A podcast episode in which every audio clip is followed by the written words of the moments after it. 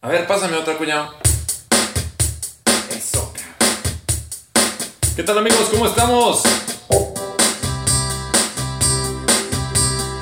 Nos da mucho gusto acompañarlos una vez más. Somos Rol, Demo y el Sony. Y esto es Entre Cervezas y Emociones.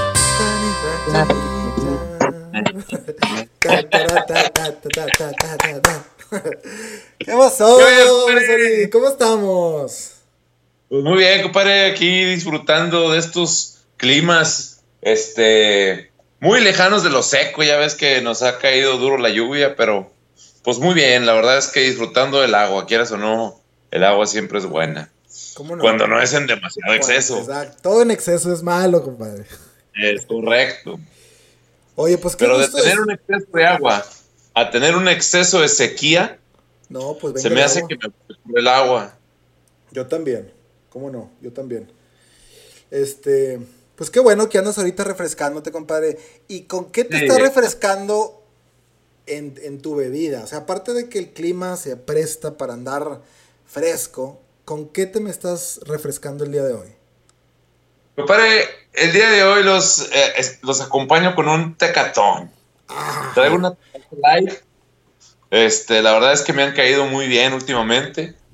Y la verdad, este, estoy muy contento. Me recuerda, el sabor me recuerda, el sabor y la lata me recuerdan momentos buenos en mi vida. ¿Cómo Entonces, este, es como ver una fotografía y tomármela. Eso. Ay, te pusiste bien sentimental, pero no es cierto, ¿cómo no? Este, pues qué bueno, compadre, que te ande refrescando.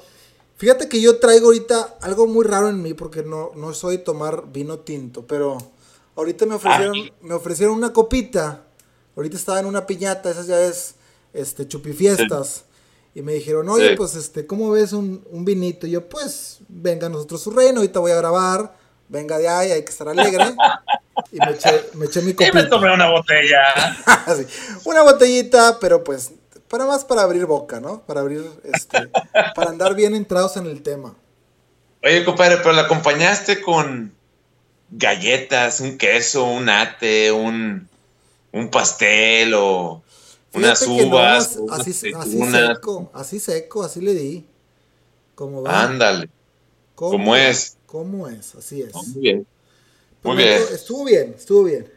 Oye, pues qu- quiero mandar un saludo este, hoy en este episodio 50. Que el día de hoy desafortunadamente no nos pudo acompañar el licenciado. Que a mí se me hace, compadre, que el licenciado ha de andar con chela por ahí en algún lado y se ande escabullendo. Pero bueno, se vale porque todo el mundo Ah, merecemos, bueno. merecemos un descanso y un break. Pero el día de hoy no vamos a estar con esa participación puntual, este, con esos comentarios triviales. Y, pero bueno, Triviales Los de nuestro amigo. pero le mandamos un saludo. Yo sé que nos está escuchando, este licenciado. Gran saludo.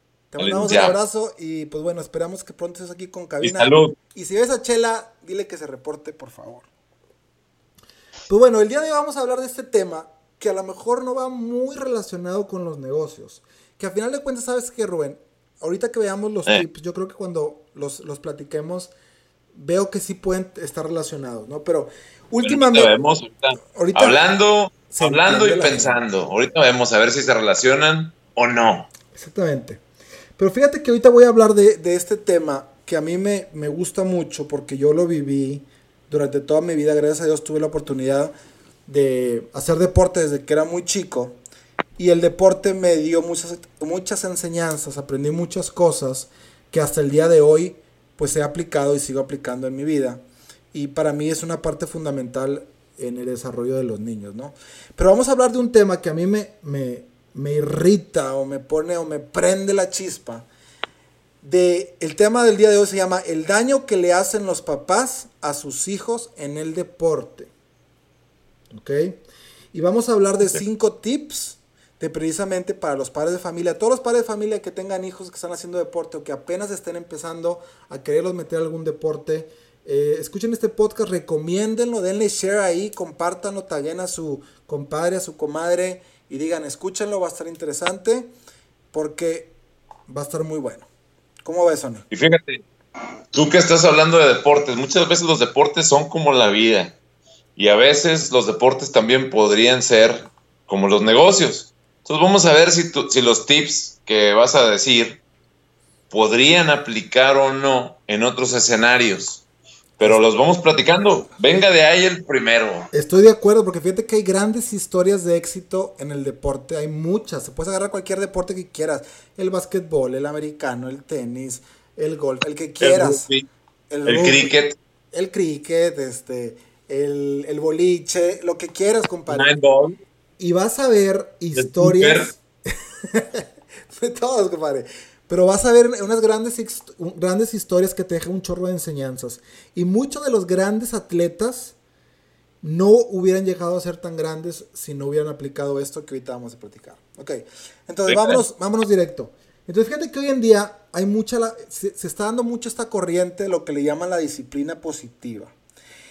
Y no me quiero meter en temas educativos ni en temas de, de cómo debes educar en la escuela y a los maestros, pero definitivamente hay un punto donde yo que tengo mucha experiencia en la parte de deportes, me gustaría ahondar, donde viene siendo que ahorita se encuentras con ligas deportivas, con escuelas o incluso asociación de padres, que ahora crean diferentes nuevas reglas en el deporte infantil que en vez de que protejan, que supuestamente es el objetivo a los hijos, le están haciendo mucho daño, ¿no?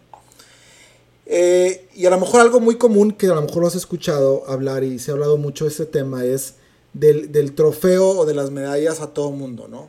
Que el, aquí... Ah, sí, o sea, que nada más por participar, aunque ganes o aunque no ganes, te ganas una medalla de participación. Sí, aquí es nadie gana y nadie pierde. Aquí todos son ganadores, nadie son perdedores.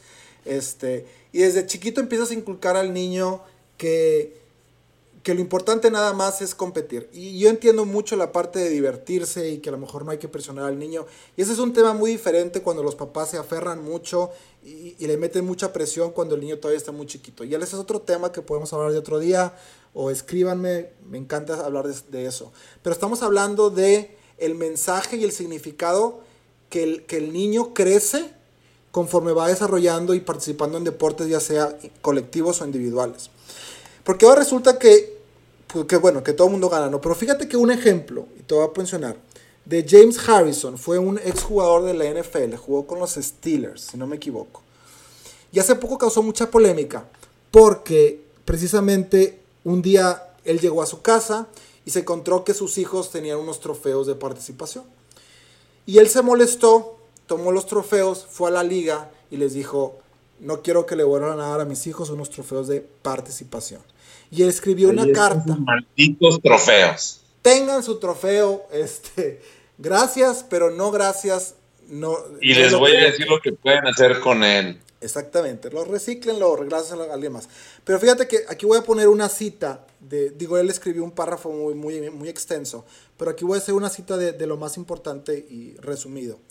Y él dice, creo que todo en la vida se tiene que ganar y no voy a educar a mis hijos para convertirse en hombres, creyendo que tienen derecho a algo solo por haberlo intentado. Muchas veces hacerlo mejor ni siquiera es suficiente. Esto los debe de motivar a ser mejores, no a llorar y quejarse hasta que alguien les dé algo para que estén contentos. Es cierto, compadre. Y fíjate, lo voy a traspolar, ¿sí? hacia muchas circunstancias. En los negocios, no nomás por abrir un negocio quiere decir que va a pegar. No hay premio nomás por abrir. Hay premio después de un poco de todo. Tienes que tener mucha tenacidad, tienes que tener inteligencia para saber lo que abriste, en dónde lo abriste, experiencia en el negocio, meterle muchas horas, mucho tiempo y hasta, ¿por qué no? Un poquito de suerte y contactos este, para que las cosas peguen. O sea, el hecho de participar meramente o de abrir un negocio no quiere decir que va a ser eh, la respuesta para que las cosas vayan a estar bien. O inclusive, no nomás por casarte quiere decir que ya vas a tener una feliz vida de matrimonio. Se tiene que trabajar todos los días en eso. Imagínate que te lleves la, idea equivocada. Ah, no, pues ya me casé, ya tengo. ¿Dónde está mi medalla de participación? medalla de participación. Espérate, papá, esa llega a los 25 años o a los 50. O imagínate que vas a una licitación en la empresa y, no ganas el contrato, se lo das a alguien más. Llegas con tu jefe y dices, jefe, apláudeme porque hice una muy bonita presentación. Oye, ¿ganaste el contrato? No, no, no gané nada, pero dijeron que estaba muy bonita mi presentación. Me siento tan bien. ¿Dónde está mi bono? o sea, este, bono eh, va a ser de participación, ¿verdad? Pasa con recursos humanos a firmar tu renuncia porque perdimos el negocio, ¿no? O sea, aquí es, y es muy fácil, es muy fácil decir a nuestros hijos, excelente, siempre eres ganador, todos somos ganadores, no importa el esfuerzo, este, no importa las reglas del deporte, lo importante es que hiciste tu mejor esfuerzo. Pero nosotros como adultos, fíjate, nosotros como adultos sabemos que eso es una mentira. es una mentira. ¿Cómo vamos a preparar a nuestros hijos? Fíjate, ¿cómo vamos a preparar a nuestros hijos en un futuro para enfrentar la vida? Cuando una de las grandes lecciones que nos da el deporte precisamente es enfrentar una derrota, aprender de esa derrota y levantarnos para salir adelante, ¿verdad? ¿Cómo podemos darles es lo que en realidad nos hace fuertes, ¿va? Eh, ¿Disculpa? Que es lo que en realidad nos hace fuertes. Exacto, exacto. O sea, agarra cualquier historia de éxito de lo que quieras, de cualquier ámbito. Puedes agarrar el negocio, agárrate, y le hemos mucho hablado, este, por ejemplo, la historia de Apple, ¿no? ahorita que acaba de sacar el iPhone X, este, el día de ayer, eh, estás viendo, estaba viendo cómo subían las acciones, como, conforme pasaban los minutos, cómo la acción iba pum, pum, pum, para arriba, para arriba, para arriba. Y si te vas a la historia de Apple, cuando estuvo a punto de quebrar y que ya nadie lo quería y que ya estaba en la ruina y que ya muchos muchos habían aventado la toalla, este ¿qué pasa si no se hubieran sobreponido a esos, a esos problemas, a esas adversidades? ¿no? Sí, no subían, sí, es, cierto. Este, la verdad es que hay que saber cómo manejar la adversidad y es importante recordar que en toda adversidad hay una oportunidad. Nada más hay que saberle identificar, hay que saberle identificar y pensar con la mente clara. Y ante, ante la adversidad viene la calma, ¿no? Y y a mí me gusta mucho el deporte porque existen demasiadas, muchas historias este, maravillosas. Y fíjate que en todas esas historias siempre existe un factor, que es el mismo. Si fue una película, se cuenta que la película es la misma, la están repitiendo, nada más ponen un actor diferente y un deporte diferente. Siempre existe una derrota, siempre existe un fracaso, siempre existe una humillación, y luego viene el, el cómo sobre, se sobrepusieron y alcanzaron ese éxito y la cima, ¿no? En todas. Y, hasta vete a las películas, o sea, vete a un Rocky o, o agarra cualquier historia de éxito. Todas tienen esas características. hay gente que no creen en la persona, en todas hay adversidad, en todas hay una situación desfavorable. Este, sin embargo, en todas, particularmente, el deportista que acabó siendo exitoso, eh, de alguna manera, también, supo, supo cómo administrar esa adversidad. Exacto no se dio por vencido, no dijo, no, pues está muy difícil, ya no lo voy a lograr y mejor esto no es para mí, me rindo, ¿no? Y, mucho de eso nos lo den del deporte, nos enseña a que no siempre vas a ganar, no siempre vas a ser el mejor, siempre va a haber una oportunidad para mejorarte, para seguir entrenando, para sobreponerte.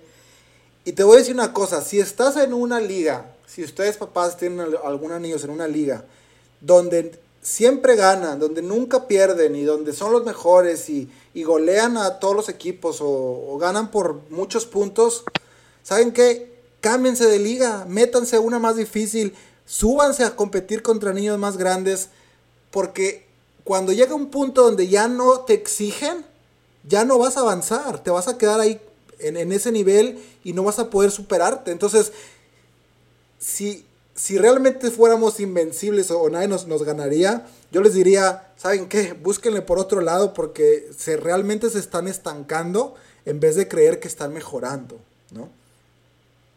Y pues bueno, y esto me va a llevar... Sí, dime. Ah, perdóname, es que me iba a decir que en las asociaciones de deportes de algunas ciudades, ¿sí? Este, en las ligas de béisbol, por ejemplo, hay unas ciertas edades y hay unas ciertas ligas en donde los niños empiezan a jugar, pues no sé, entre 5 años y 6 años. Y luego hay otro equipo, en las siguientes generaciones a los 7 años y luego a los 8. Y cada vez van contando más, más y más cosas. Al principio, obviamente no cuentan las carreras. Cuando pasas a la siguiente generación, eh, empiezan Eh, ah, perdóname. Al principio es, es T-ball, o sea, te ponen la pelota en, en. Sí, sí me explico, fija y tú le pegas a la pelota. Después de eso, ya te empieza a pichar el coach, pero no cuentan las carreras. La que sigue, te picha el coach, pero ya cuentan las carreras. En la que sigue, ya empiezan pichando los chavos y cuentan las carreras y cuentan los outs y cuentan muchas cosas que antes no contaban y cada vez se va poniendo más exigente. Y creo que es una manera interesante de introducir un deporte a una persona porque empieza por siendo divertido y diversión y en cero presión, ¿para qué? Para que te alcances a apasionar de la actividad. Y poco a poco se va poniendo el reto un poquito más grande. Entonces, yo creo que estoy, híjole, estoy en un punto en donde estoy contigo porque sí es cierto, se necesita definitivamente premiar al ganador. Imagínate que tú fueras el ganador y que te llevaste la misma medalla que los 30 jugadores. ¿Qué motivación te va a dar para seguir esforzándote al máximo? Exacto, ninguna. No lo va a hacer. Exacto. ¿Y, qué motivación le va a dar a uno que se lo ganó por estar sentado en la banca todo el día? Pues tampoco lo va a hacer. O sea, estás logrando un objetivo, estás ganando muy poco y estás perdiendo tanto en la en forjar el carácter de la persona. Sí, y no lo y, digo, entiendo ese punto. Yo sé que cuando los niños están empezando apenas ni siquiera a lo mejor tienen coordinación todavía, están agarrando un bate, es un proceso y eso no digo, estoy completamente de acuerdo, no tiene nada de malo. Pero el problema es cuando ya, ya siguen creciendo y, y siguen con esa misma línea, ¿no? Y es como tú dices, ¿no? O sea, el, el, el, trofeo se saborea. O sea, cuando tú lo ves, es, te acuerdas de, híjole, todo lo que me costó ganarlo, todo lo que me partió. No de repente volteo y tengo 100 medallas. Y oye, ¿qué significa para ti esas medallas? No, pues nada, o sea, pues esa, es más, ni fui, y como quiera, ya tengo la misma, el mismo trofeo, la misma medalla que que quedó campeón de goleo, ¿verdad? Y pues, o sea... y si voy a casa de mis amigos, todos tienen las mismas. sí, exacto. Y acaban todas las medallas en una caja de zapatos. Exacto, no, no, no, no hay, no hay, no hay ese, pues esa, ese sabor, ¿no? Y precisamente ahorita voy a hablar de cinco tips para todos los padres de familia para que puedan aplicar, para que podamos aplicar con nuestros hijos en el deporte, que, que habla, aparte de, de, aceptar la derrota, es, es un poquito más, más allá de eso, ¿no? Pero venga, vamos con estos puntos. Punto número uno, enseña a tus hijos, a lo que comentaba, aceptar la derrota, ¿ok? Y muchos de esos puntos están entrelazados, ¿no? Entonces, es bien importante que el niño entienda que no siempre va a ganar, que no siempre, no siempre es el mejor. Que siempre va a haber algún equipo, ya sea, ya sea en deportes individuales o en, deportes colectivos, que sea mejor, ya sea porque se preparó mejor, ya sea porque tiene más tiempo jugando, ya sea porque la causa, lo que tú gustes y mandes. Pero hay que enseñar a nuestros hijos que tenemos que aceptar la derrota. Muchas veces yo veía a niños chiquitos que salían echando berrinches, echando madres, eh, culpando a todo mundo y nunca aceptaban que habían perdido y siempre es que yo no perdí, o sea, yo no perdí porque yo no lo hice bien, yo lo hice bien, ¿no? Entonces, ¿qué pasa si esto lo trasladamos a 20, 30 años más adelante? Si nunca aceptas la derrota, en, en fracasos puede ser en, tu negocio, en tus relaciones, este, con tus amigos, con tu familia, pues nunca vas a poder cambiar, ¿verdad? Nunca vas a aprender. Entonces hay que enseñar a nuestros hijos desde muy chicos a que acepten que a veces se gana y a veces se pierde. El tip número dos. Enseña a tus hijos a aceptar responsabilidades. Y esto, y yo me acuerdo que yo lo hacía, porque a mí no me gustaba perder. Cualquier juego que, que jugaba, no me gustaba perder. Sony, ¿estás ahí todavía? Sí que culpábamos a todos menos a nosotros de haber perdido. Y yo soy, yo recuerdo que yo lo hice mucho cuando era chiquito también, ¿no? Decía, es que perdimos la primera, ¿no, compadre? Es que perdimos por el árbitro, ¿no? El pobre árbitro llevaba el 80% de la culpa siempre en las derrotas. No, es que si no hubiera marcado ese, ese penal, hubiéramos ganado. Es que no me marcó un fuera de lugar y hubiéramos ganado, ¿no? Entonces, echamos mucha esa, culpa o esa, o esa yo no tuve la culpa, la tuvo alguien más. Y al no aceptar nuestra responsabilidad, otra vez va muy de la mano, nunca podemos nosotros hacer algo diferente, ¿no? Es que dices, oye, es que yo jugué mejor, es que yo tuve la pelota y es que yo dominé. Y los otros tiraron una vez y metieron gol y nos ganaron. A ver, el nombre del juego es quién mete más goles, no quién tiene mala pelota. Él metió gol, él perdió. Acepta tu responsabilidad. ¿Por qué no lo hiciste? Bueno, ¿qué tienes que hacer para poder hacerlo, no? Pero el segundo punto es, hay que aceptar nuestra responsabilidad. Nosotros como equipo ganamos y como equipo perdemos. Y también pasaba mucho de que, no, es que yo hice lo que tenía que hacer. La culpa la tiene toda la bola de babosos esos que no saben ni jugar. Pero no, oye, somos un equipo, nosotros perdimos. Si a lo mejor la otra persona no tiene cierta capacidad o no pudo, y a lo mejor yo sí puedo, ¿cómo le puedo yo ayudar a esa persona? En vez de estar pensando cómo le puedo ayudar a mejorar, le estoy echando la culpa a alguien le estoy diciendo que alguien no lo pudo hacer. ¿no? Entonces, el tip número dos, por favor, enseñen a sus hijos a aceptar responsabilidades. Muy bien. Punto número tres, enseñar a nuestros hijos a aprender de nuestros errores. Y es algo que es es súper básico y muchas veces no nos enseñan. Incluso ya somos adultos y seguimos sin entender y seguimos sin aprender. Todo error trae una lección. Todo error. Hay, hay algo que aprender. No importa cómo lo veas, hay algo que podamos aprender. Entonces, si desde chiquito le enseñamos a nuestros hijos, a ver, te equivocaste, a ver, perdiste, a ver, no lo hiciste bien, ¿cuál fue tu error? No, pues a lo mejor mi error fue que no le pude pegar la pelota. Bueno, ¿por qué no mejor entrenamos a que le puedas pegar bien? A lo mejor nada más le pegas con una y con la otra no le pegas. O a lo mejor tiras muy bien los tiros libres, pero no sabes tirar de, de tres puntos. O a lo mejor este, el revés lo haces muy bien, pero tu mano natural te salen mal los tiros en el tenis. Entonces, desde muy chiquitos al que ellos aprendan que un error significa una oportunidad de mejorar, ellos mismos van a empezar a trabajar en su proceso mental y van a crear hábitos que les permita, ah, me equivoqué, ¿cómo lo corrijo? Me equivoqué, ¿cómo lo corrijo? Pero si nos equivocamos, le echamos la madre al árbitro y luego de pasada le decimos que el entrenador es un inútil porque metió a fulanito y no menganito y no acepto la derrota porque yo jugué mejor, pues se combinan todas esas cosas y ni haces nada, ni aceptaste la derrota, ni te haces responsable, ni mejoras. Y luego no... Es cierto, es, y esto se aplica mucho también, fíjense, en los negocios.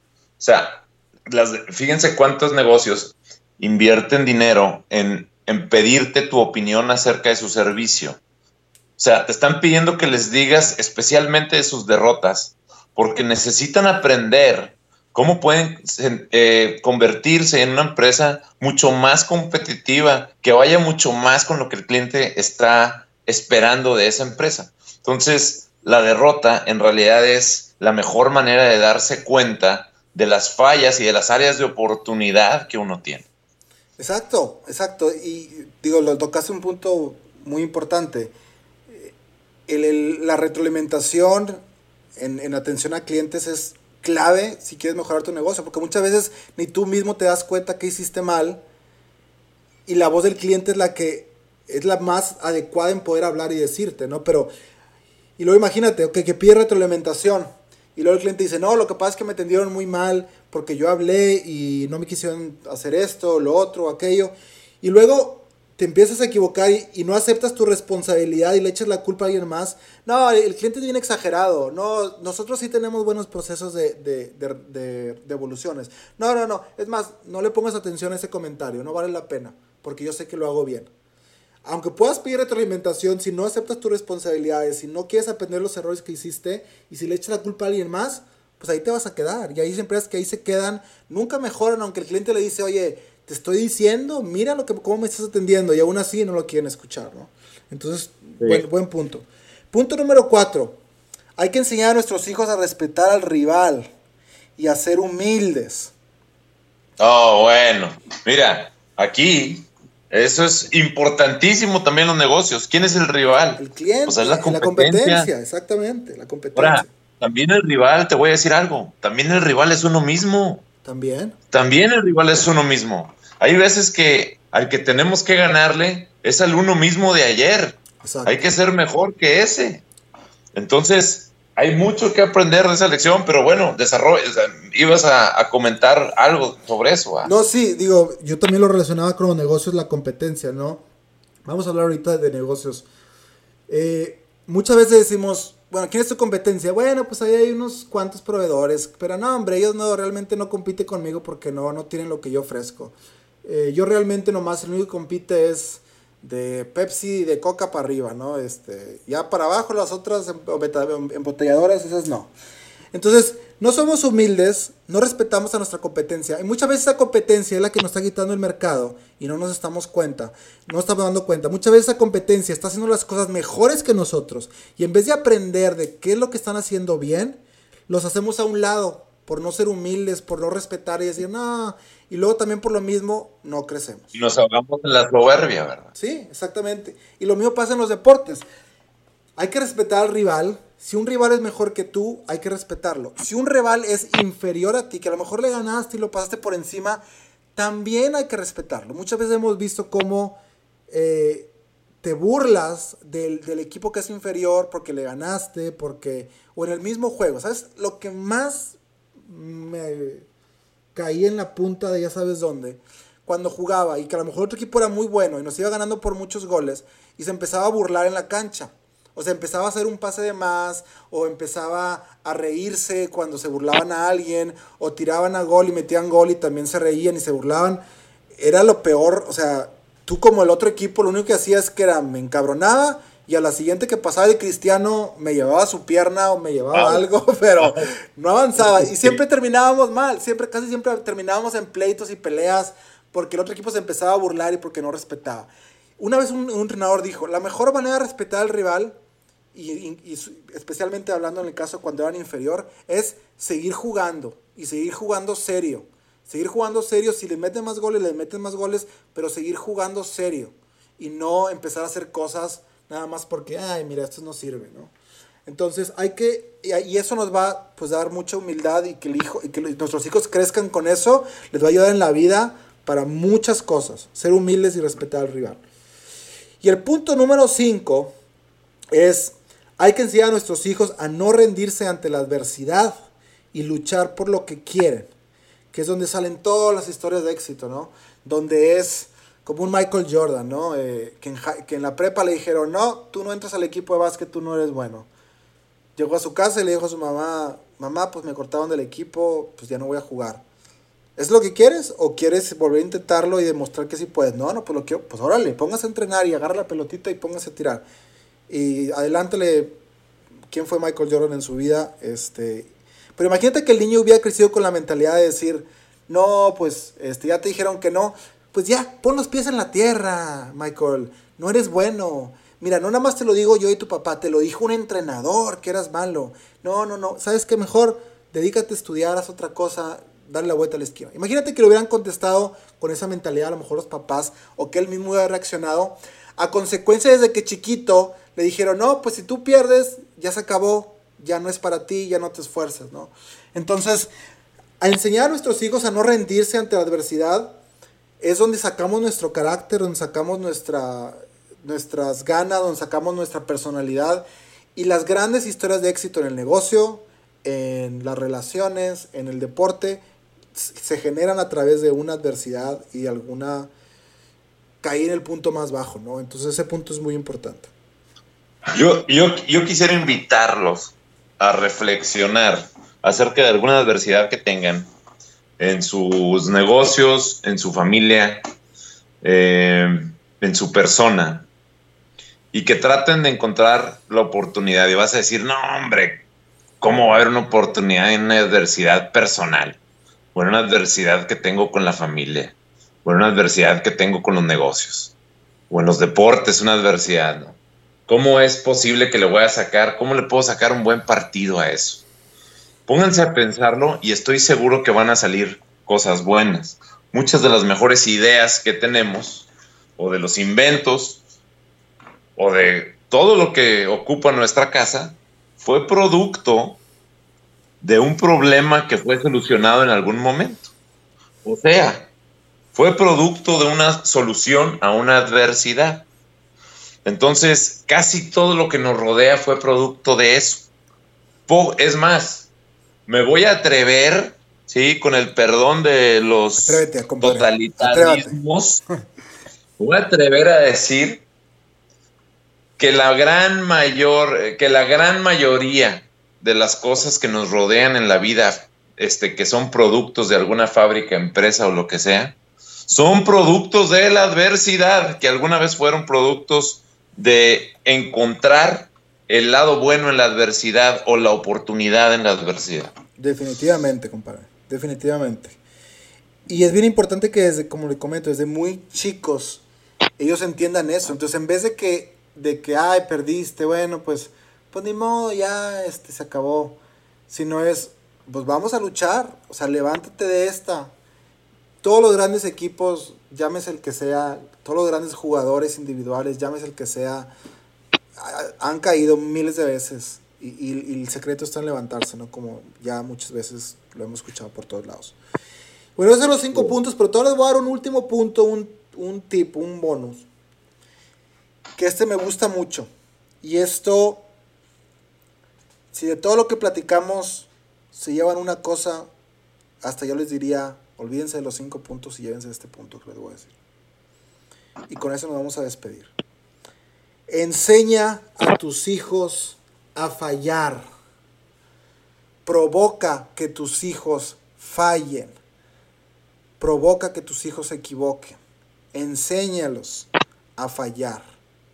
¿Por qué? Porque a raíz de esas, de, fallar, a raíz de, de cometer precisamente los errores, es como ellos van a poder salir adelante y van a crear cosas que nunca se imaginaron poder crear. Entonces ustedes como padres de familias, si ven que ya no tiene competencia donde está, que lo que comentaba hace rato, cámbienlo de la liga. Busquen un equipo más difícil, busquen un equipo más competitivo. Yo me acuerdo que cuando llegaba un punto, me tocó jugar en varios equipos que eran buenos, donde no nos ganaba nadie y acabamos la temporada invicto. El entrenador decía, ¿sabes qué? Para el siguiente torneo no vamos a subirnos una, una edad de categoría, vamos a subirnos dos. Y nos subíamos a dos y, en esas edades, cuando a lo mejor teníamos 12 y jugábamos contra los de 15, pues físicamente era mucha diferencia. Y ahora creíamos que íbamos a ganar y nos daban una arrastrada.